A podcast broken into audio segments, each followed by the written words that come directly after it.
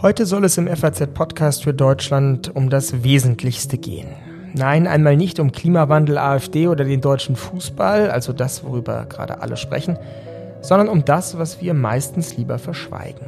Wie steht es mit unserem Liebesleben? Haben wir genug Sex? Lieben wir richtig? Den richtigen? Sind wir treu? Ist das nicht ein überkommenes Prinzip, Treue und Zweierbindung? Gibt es dazu nicht mittlerweile schon sehr viele alternative Modelle? Polyamorie und Seitensprung mit Sexrobotern statt einmal pro Woche Missionarstellung vor dem Tatort. Darüber, über Gegenwart und Zukunft unseres Sexlebens, über alte und neue Möglichkeiten zu lieben, spreche ich heute im FAZ-Podcast für Deutschland. Zunächst mit zwei Kolleginnen, die sich aus unterschiedlicher Weise gut im Thema auskennen, und dann mit einem Mann, für den sich die Zukunft unseres Sexlebens zwischen intelligenten Vaginen und erotischen Androiden abspielt, dem Experten für Sexroboter und künstlicher Erotik, Oliver Bendel. Seien Sie gespannt und ruhig auch ein bisschen aufgeregt. Mein Name ist Simon Strauß. Heute ist Dienstag, der 19. September und ich freue mich sehr, dass Sie mit dabei sind. Ich freue mich jetzt darauf, zu Beginn unserer Folge ein kleines Aufklärungsgespräch zu führen mit zwei Kolleginnen, die sich aus verschiedenen Blickwinkeln und auch unterschiedlichen Generationsperspektiven mit dem Thema Liebesleben und Beziehung beschäftigen. Zu Gast im FAZ-Podcast sind jetzt Katrin Hummel, Redakteurin im Ressort Leben der Sonntagszeitung und Elena Witzek aus dem Feuilleton. Ich grüße euch hier aus Berlin nach Frankfurt. Hallo, Hallo. Simon. Kurze Aufwärmfrage. Über Sex zu reden ist ja hierzulande immer so ein bisschen schambesetzt, so wie über Geld und Einkommen. Ist das eigentlich ein deutsches Problem, dass wir so ungern über unser Sex- und Beziehungsleben reden? Ich würde sagen, das ist Typsache, oder? Was meinst du, Katrin? Ich denke, je nachdem, wenn du extrovertiert bist und meinst, dass du irgendwie gut bei Leuten ankommst, dann hast du auch kein Problem damit, über Sexualität zu reden. Vielleicht nicht allzu persönlich, aber so allgemein. Und wenn du eher eh introvertiert bist und irgendwie denkst, mein Gott, ähm, ja, meine Meinung zählt sowieso nicht so viel, dann wirst du vielleicht eher nicht tun. Also eben grundsätzlich nicht ein Nationalcharakter, sondern hat was mit dem ähm, ja, mit der sonstigen Empfindungsstruktur vielleicht zu tun? Ja, kann ich jetzt tatsächlich nicht sagen aus meiner Erfahrung aus anderen Ländern, dass es da besonders große Unterschiede gegeben hätte. Ich glaube, bei, bei allem, was man hört, ist ja Reden über Sex auch was, was man lernen kann. Also gerade für jüngere Leute ja, ja durchaus hilfreich und hoffnungsvoll, weil man ja über die Jahre hinweg ja vielleicht auch eine gewisse Erfahrung damit, damit macht und gewinnt. Okay, dann wollen wir das mal jetzt versuchen, zusammen vielleicht zu lernen und ähm, darüber zu sprechen, wie wir unsere gegenwärtigen Zustand des Beziehungs- und Sexlebens vielleicht charakterisieren können. Katrin, es gibt, gibt gerade so eine amerikanische Studie, die Aufmerksamkeit erregt, die von einer schwindenden sexuellen Aktivität vor allem bei Jugendlichen handelt. Würdest du sagen, dass das auch eine Tendenz in Deutschland ist, dass junge Menschen immer weniger Sex haben? Und wenn ja, woran liegt das deiner Meinung nach? Also das ist in Deutschland ganz genauso. Es gibt eine Untersuchung der Bundeszentrale für gesundheitliche Aufklärung und da geht daraus hervor, dass sich das erste Mal bei Jugendlichen früher die ganze Zeit immer ein bisschen nach vorne geschoben hat und seit der Jahrtausendwende schiebt sich das wieder nach hinten. Also zum Beispiel die Zahl der 15-Jährigen, die bereits sexuelle Kontakte hatten, ist in den letzten 15 Jahren eingebrochen. Und auch der Anteil der Jugendlichen oder jungen Menschen, die mit 25 noch keinen Sex hatten, nimmt zu. Und das äh, liegt daran, dass viele den Sex nur mit der richtigen Person haben wollen. Gerade Jugendliche mit hoher Bildung wollen ihre Partner erst richtig kennenlernen und ruhig auch mal kritische Gespräche führen. Und bei gut ausgebildeten jungen Frauen, da ist es oft so, dass die zögern, überhaupt eine Partnerschaft einzugehen.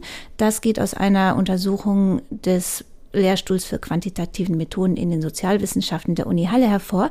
Die sagen, die haben ihren Beruf oder ihre Karriere auf Prio 1 und erst wenn die eine feste Stelle haben, dann lassen sie sich auf eine Beziehung ein. Ist interessant, oder Elena? Ich meine, wir leben ja eigentlich in einer sexualisierten Gesellschaft, würde man denken. Und dass da aber gerade die jüngere Generation, die so dauernd mit Sex zu tun hat, weniger Sex hat? Ja, das, das überrascht mich jetzt auch. Wobei natürlich Sex und Beziehung zwei verschiedene Sachen sind. Also es kann ja durchaus sein, dass sich junge Leute vielleicht zunächst nicht so schnell festlegen auf einen Partner oder eine Partnerin und aber durchaus eben schon früher in ihr Sexleben einsteigen. In einem Text, wo du ja mitgearbeitet hast für das FAQ, wo es um das Liebesleben einer jungen Generation gibt, gibt es eine interessante Passage, was jetzt das Thema Generation angeht. Da sagt nämlich eine von euch Befragte, ähm, Zitat, wir gehen es heute unverbindlicher an in unserem Lieben, Liebesleben, brauchen länger, um uns wirklich zu entscheiden. Ähm, würdest du denn das auch bestätigen als eine 1987 geborene, äh, dass deine Generation da eben länger braucht als äh, früher?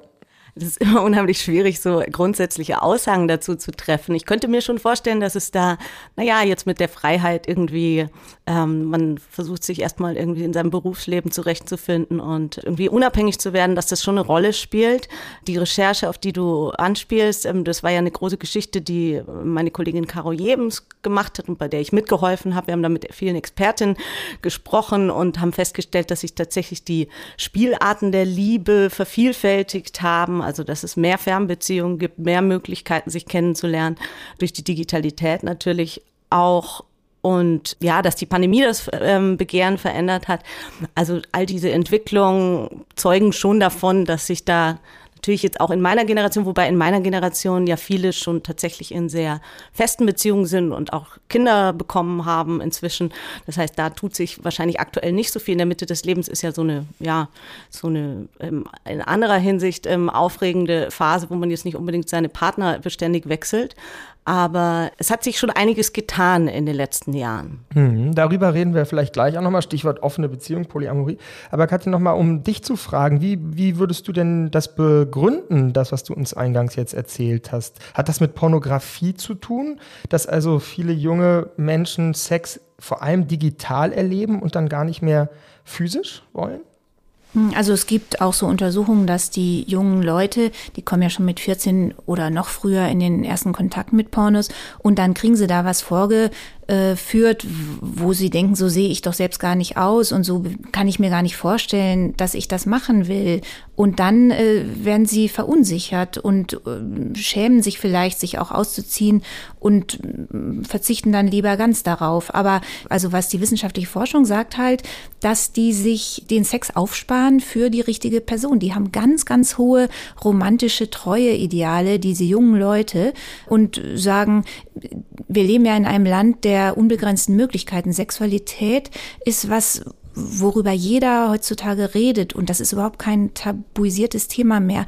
Pornos sind überall und dann sagen sie, mein, mein eigenes Empfinden und mein eigenes Leben, ich will das nur mit der richtigen Person machen, um mich da, ja, einfach, um das Ganze auf so einen Sockel zu heben. Das sind die Vorstellungen, die die in dem Alter haben. Und deswegen sparen die sich das auf, weil sie es ja jederzeit haben könnten. Es gibt allerdings ja auch diese Theorie der Mating Inequality, wonach es für ganz viele junge Leute schwierig ist, einen Partner oder eine Partnerin zu finden.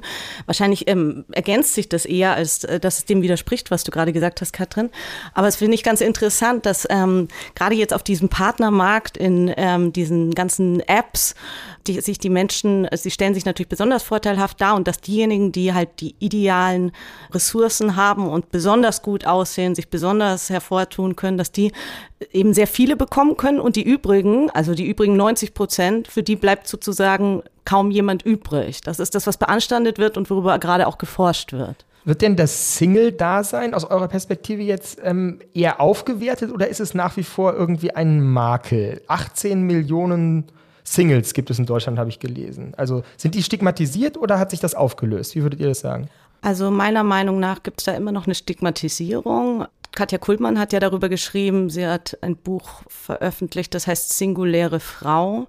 Da verweist sie darauf, dass die Entscheidung von Frauen in dem Alter oder in ihrem Alter ähm, Single zu bleiben eine politische Entscheidung ist, also dass man sich im Prinzip eine Autonomie der Liebe erarbeiten muss. Und ähm, ja, nicht jeder hat das Glück, einen Partner zu finden, der mit ihm wirklich auf Augenhöhe ist, so wie man sich das im besten Fall wünscht, dass man eben wirklich eine ausgeglichene Beziehung hat. Und Frauen haben eben die Schwierigkeit, ähm, dass sie sich in, in Partnerschaften oftmals zurücknehmen. Jedenfalls ähm, lassen Studien darauf schließen, dass sich Männer in ihren Partnerschaften, gerade in der Ehe, deutlich äh, gesünder fühlen ähm, und glücklicher, als, als das bei Frauen der Fall ist. Und wahrscheinlich ist es deshalb auch eine Herausforderung, eben den passenden Partner zu finden. Und wenn das nicht gelingt, dann fühlt man sich nicht ausreichend erfolgreich. Mhm. Es gibt ja allerdings dann eben auch Beziehungen, die für Menschen offenbar zu einer Belastung werden. Katrin, du hast im Sommer einen viel gelesenen Artikel über Untreue geschrieben, also darüber, ob ein Seitensprung einer Beziehung nicht durchaus auch gut tun kann. Jeder dritte Deutsche geht fremd. Das sind ja immer so, so, so äh, interessante Studien. Aber würdest du denn sagen, dass sich da auch was verändert hat? Also, dass der Seitensprung an sich gesellschaftlich akzeptierter geworden ist? Ich glaube, Seitensprünge, wie akzeptiert die sind, kann nur jedes Paar für sich selbst entscheiden. Und ähm, da ist es eben so, dass das Thema Treue Gegenstand sehr subtiler Verhandlungen ist in einer Beziehung. Also jedes Paar hat so einen unausgesprochenen Vertrag darüber, was erlaubt ist in der Beziehung und wo das Geheimnis anfängt. Und da gibt es zum Beispiel auch so einen amerikanischen Begriff, Below Belt, Monogamie heißt der. Und das bedeutet, alles, was sich oberhalb der Gürtellinie abspielt, ist okay und alles unterhalb nicht. Also es kommt darauf an, was die beiden beschließen. Und die reden zwar meistens reden die Partner sehr selten direkt über das Thema, aber was sie schon machen, ist, dass sie über andere reden. Und dadurch definieren sie die eigenen Grenzen in ihrer Beziehung man kann auch sagen, dass offene Beziehungen nicht unbedingt einfacher sind in der Beziehung, weil auch in offenen äh, Beziehungen können Grenzen verletzt werden, weil Paare, die ihre Grenzen nicht so eng stecken, nehmen Verheimlichungen als besonders schmerzhaft wahr, weil die sagen, ich habe dir doch gar nichts verboten, aber worauf ich mich eben verlassen habe, war das Vertrauen und die Intimität zwischen uns. Und ich habe da mit so einer Paartherapeutin gesprochen, die hat von einem, also Angelika Eck heißt die, die hat von einem jungen Mann gesprochen, der hat sich Vorwürfe gemacht, weil er dreimal mit einer anderen Frau geschlafen hat und nicht nur einmal, wie es in seiner bestehenden Beziehung erlaubt gewesen wäre. Vielleicht nochmal äh, den Blick auf die offene Beziehung Polyamorie. Ist das wirklich so, dass, ähm, wie ich glaube ich in eurem Text gelesen habe, Elena, jeder zweite Erwachsene unter 30 steht im Prinzip offene Beziehung heute ähm, positiv gegenüber? Das klingt ja richtig spektakulär. Verändert sich da gerade sowas Fundamentales, dass also die alte sozusagen äh, Verbindung von Sex und Zweisamkeit aufgelöst wird? Oder ist es nicht so ein Hype, über den wir vor allem gerne schreiben und der in der Praxisrealität nicht wirklich umgesetzt wird?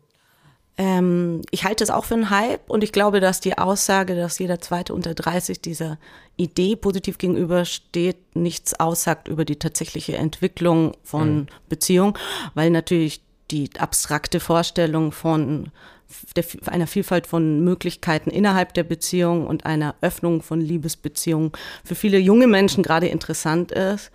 Ähm, die Hälfte der Befragten haben ja auch gesagt, dass sie davon ausgehen, dass diese Beziehungen in Zukunft häufiger werden, haben aber keine Aussage getroffen darüber, wie sie selbst leben. Und ich stelle es mir ehrlich gesagt herausfordernd vor, weil man unheimlich viele Regeln ähm, definieren muss in so einer Beziehung, die man vielleicht in einer monogamen Beziehung gar nicht braucht. Also es muss, es sind viele Aushandlungsprozesse, viele Herausforderungen, unerwartete Situationen.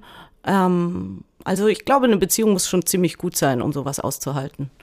Also eben, ich sehe das eigentlich wie Elena, dass äh, es ist heute sicherlich nicht häufiger als früher. Also guck mal, in 1968 gab es auch schon den Slogan, wer zweimal mit der gleichen pennt, gehört schon zum Establishment. Und da, ich habe da auch einen Wissenschaftler dazu interviewt und er hat gesagt, das gab es schon immer, Freundschaft mit Sex und eine Vermischung von beiden, das gab es schon immer.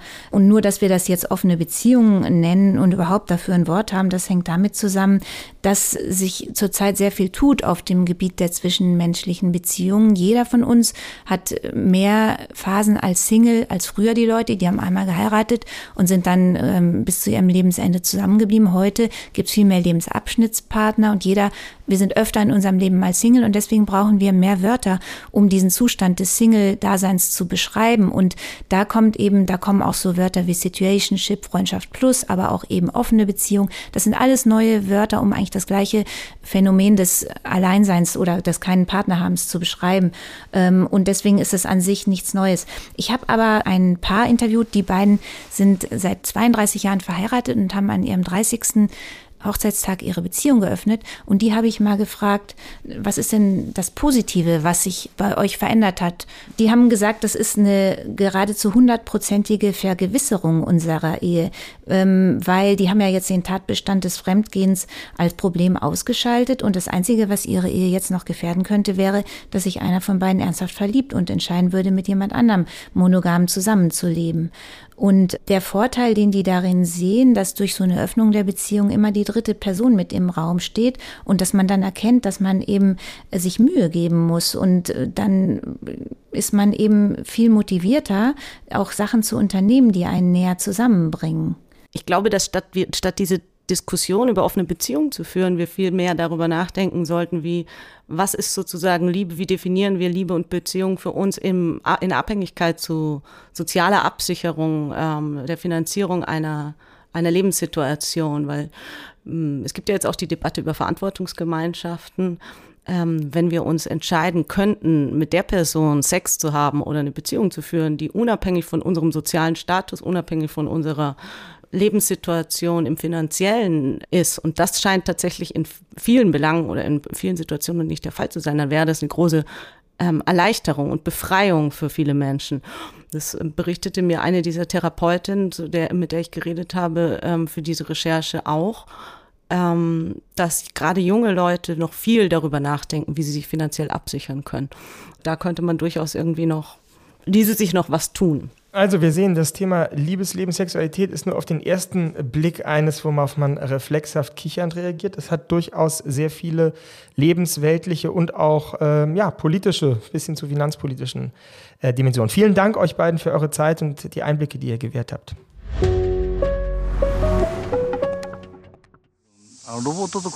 Menschen werden in Zukunft mit Robotern leben. Was sind Roboter? Familie? Wenn sie mit dem alltäglichen Leben eins werden, sind sie so gut wie Familie. Haustiere gehören auch zur Familie. Ich sehe da keinen großen Unterschied. Den Herrn, den wir hier gerade gehört haben, das ist Herr Nakajima aus Tokio. Er ist 62 Jahre alt und lebt seit sieben Jahren mit einer Sexpuppe zusammen. Er schläft mit ihr, kämmt ihr die Haare und zieht ihr jeden Tag neue Kleider an. Sexroboter und Liebespuppen helfen eben nicht nur bei der sexuellen Befriedigung, sondern auch gegen Einsamkeit. Sie verschaffen seelische, aber natürlich vor allem auch körperliche Befriedigung, indem sie Menschen stimulieren und penetrieren oder sich penetrieren lassen.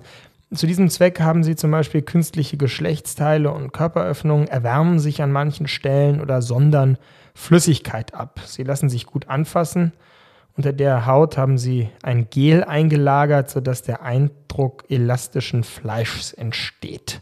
Bisschen so wie bei der künstlichen Fleischproduktion.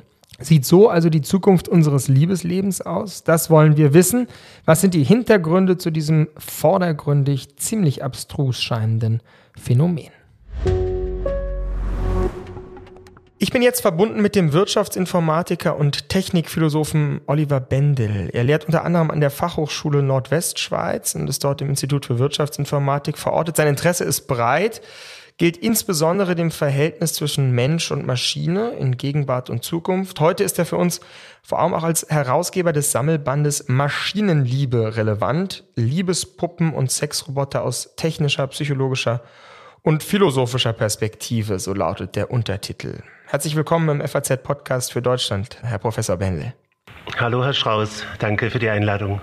Sie haben 2019, wenn ich das richtig gesehen habe, im Gabler Wirtschaftslexikon unter dem Eintrag Liebespuppen die folgende Definition gegeben. Liebespuppen unterscheiden sich von klassischen Gummipuppen durch ihre lebensechte Gestaltung. Sie haben Kopf und Körper, die täuschend echt anzusehen sind. Sie haben künstliche Haut, unter der sich Gel befindet, sodass sich ihre Gliedmaßen echt anfühlen.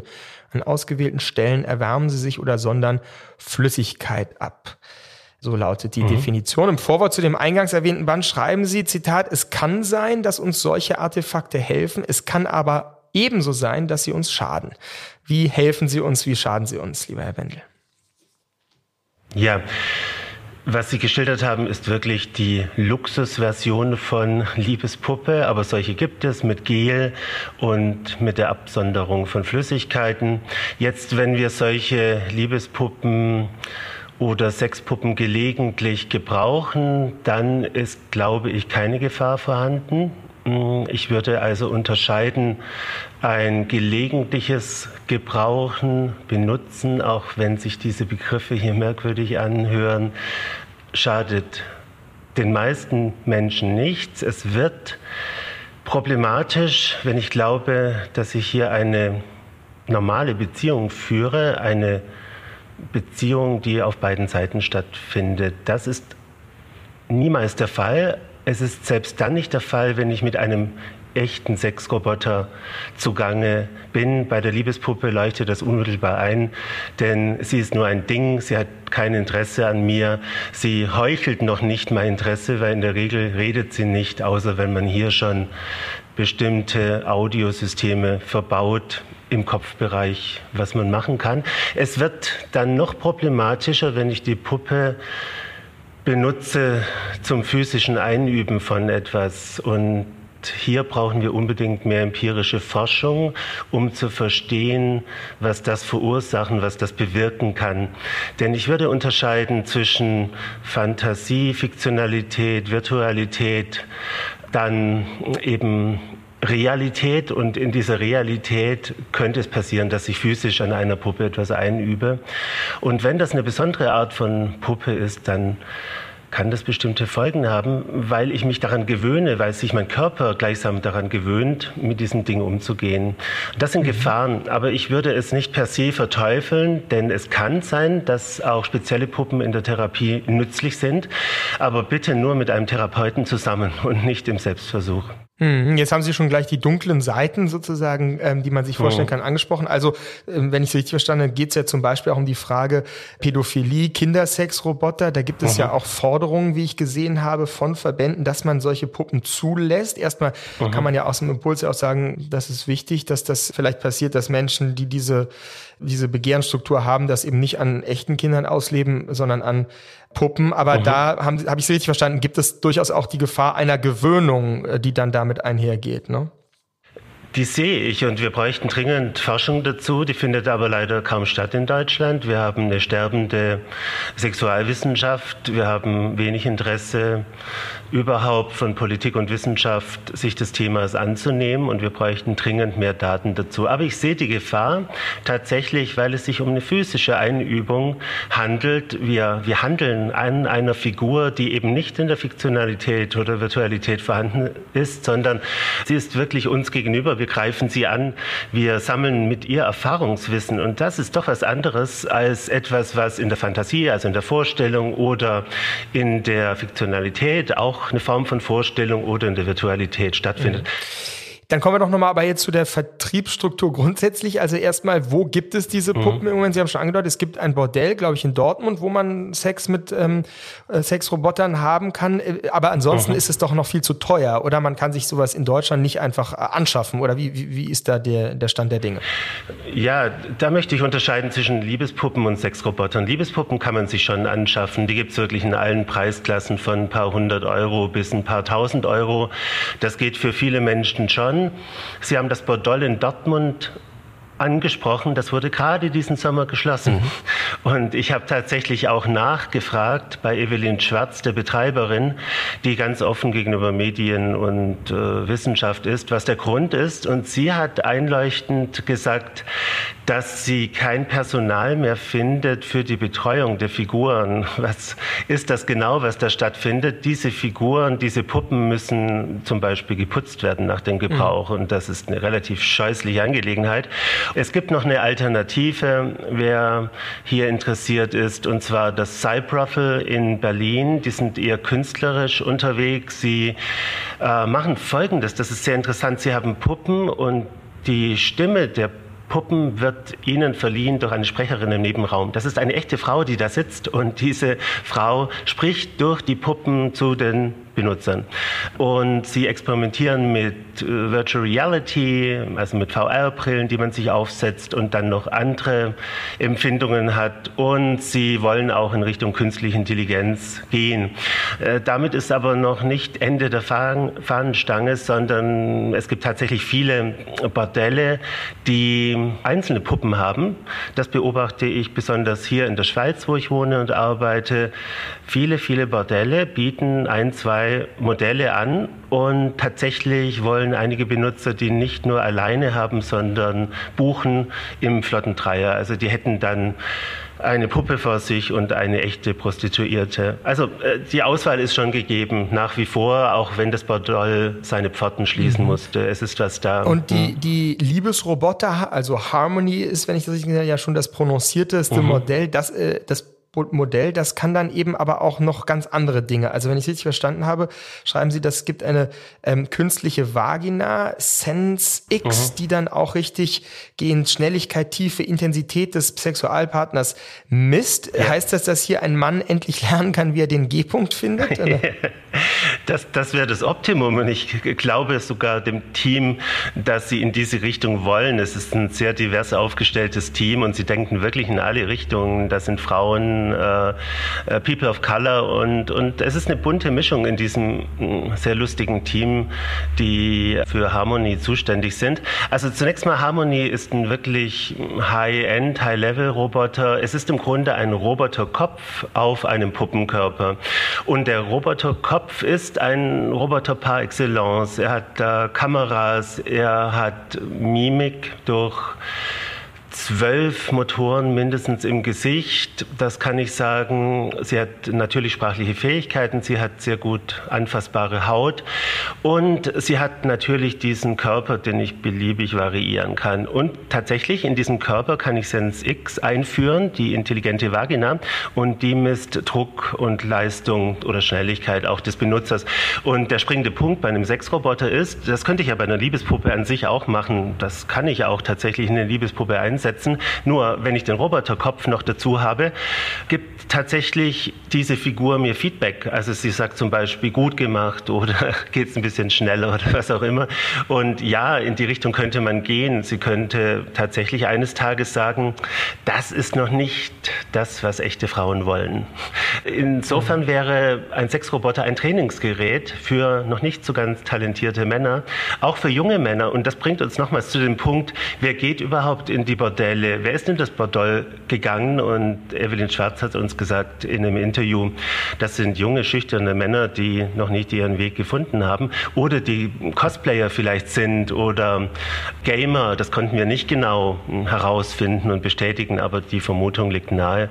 Also Sie haben vollkommen recht, die Liebespuppe oder der Sexroboter als Trainingsgerät. Und im Falle von Harmony könnte das zur Perfektion geraten. Sie gibt immer passend Feedback. Das ist E-Learning der neueren Art. Mhm.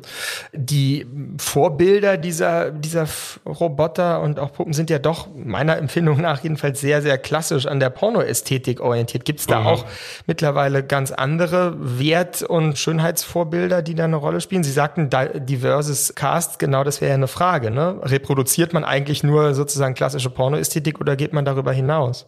Ja, das ist eh eine interessante Frage, weil Pornoästhetik ist gar nicht die Ästhetik, die die meisten Männer wollen. Das ist total paradox. Also die meisten Männer laut Studien wollen überhaupt keine überdimensionalen Brüste und extrem schlanke Taillen.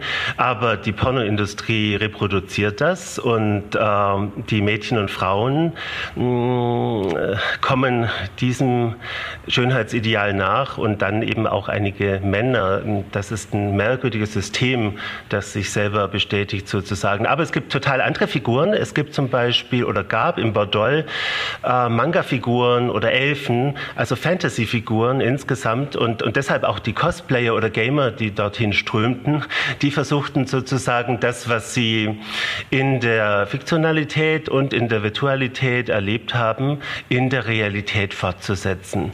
Das war ihr großes Begehren. Ob sie dann enttäuscht waren oder ernüchtert äh, oder begeistert, das ist schwer zu sagen, aber es gab einige, die immer wieder kamen. Und das bricht die Stereotype auf, weil dort hat man dann plötzlich Mädchen und Frauen mit spitzen Ohren, mit Hörnchen, mit völlig anderen Attributen, vielleicht mit blauer Farbe, mit grüner Farbe. Und ich denke, das bricht die Stereotype auf. Eine vorhersehbar voyeuristische Frage zum Schluss, Herr Wendel. Haben Sie selbst schon mal mit einem Sexroboter geschlafen? ich habe davon geträumt und zwar war das ein Albtraum. Tatsächlich, ich verrate das jetzt zum ersten Mal. Nein, ich habe nicht. Ich bin kein Sexpuppenliebhaber. Ich bin kein Liebespuppenbenutzer. Ich möchte das nicht. Ich mache das nicht. Es würde mich verstören, wenn ich das machen würde. Es verstört mich aber gar nicht, wenn andere das machen. Aber ich habe tatsächlich einmal davon geträumt und zwar war es ein hyperrealistischer realistischer Sexroboter. Wir würden von Android sprechen und ich habe mich dem genähert und habe ihn berührt und in dem Moment dachte ich, nein, das, das, das ist ganz schrecklich, was, was ich hier im Begriff bin äh, zu tun und dann bin ich aufgewacht. Also auch da Zum die Glück. Distanz zwischen Wissenschaftler und Objekt wird eingehalten. Herr Bendel, vielen Dank, dass Sie uns hier die Hintergründe und ja. ähm, einen Blick in die Zukunft mit uns geworfen haben. Vielen, vielen Dank für Ihre Zeit. Sehr gerne. Vielen Dank. Interessanter Ausblick in eine neue Welt, die der Maschinenethiker uns da gewährt hat. Wie lässt sich das, was er gesagt hat, zusammenbringen mit dem, was wir von meinen beiden Kolleginnen zu Beginn gehört haben? Der These, dass Sex und Partnerschaft anfangen, sich voneinander zu lösen. Dass die Vorstellung, möglichst viel Sex zu haben, offenbar für eine jüngere Generation nicht mehr so attraktiv erscheint. Dass ihr Liebesleben immer Unvorstellbares, Krasseres bieten muss, um interessant zu sein. Vielleicht ist diese junge Generation insofern zukunftsweisend, als dass sie auf der Suche nach neuen Sexerfahrungen ist, anstatt die herkömmlichen Idealvorstellungen von Quantität und Schnelligkeit einfach zu reproduzieren. Beim Thema Sexroboter reden wir, um das nochmal klarzustellen, natürlich von einem absoluten Avantgarde-Phänomen. Aber dass das Gespräch über offene Beziehungen zunimmt, dass immer mehr auch ältere Paare sich dafür entscheiden, Regeln der sexuellen Freiheit aufzustellen, das ist ein Fakt. Und auch, dass Einsamkeit nicht nur in Alten- und Pflegeheimen ein grassierendes gesellschaftliches Problem ist, auf das die Sexroboter-Technologie möglicherweise eine Antwort bieten könnte. Wir haben in diesem FAZ-Podcast für Deutschland versucht, einen Überblick zu bieten über die vielfältige Landschaft unseres Sexlebens heute und morgen. Wenn Sie mich persönlich fragen, ich glaube ja, wir sollten bei der Suche nach Anregungen für unser Liebesleben durchaus auch mal zurückschauen wie so am französischen Königshof oder in lesbischen Kreisen der Spätantike geliebt wurde, das übertrifft wahrscheinlich selbst die Vorstellungskraft einer KI-gesteuerten Sexroboterpuppe. Das aber nur ein kleiner persönlicher Einwurf von mir, Simon Strauß, der noch David Brucklacher, Kevin Gremmel und André Stump für die Mithilfe heute dankt und sich schon aufs nächste Mal freut. Machen Sie es gut und lieben Sie besser.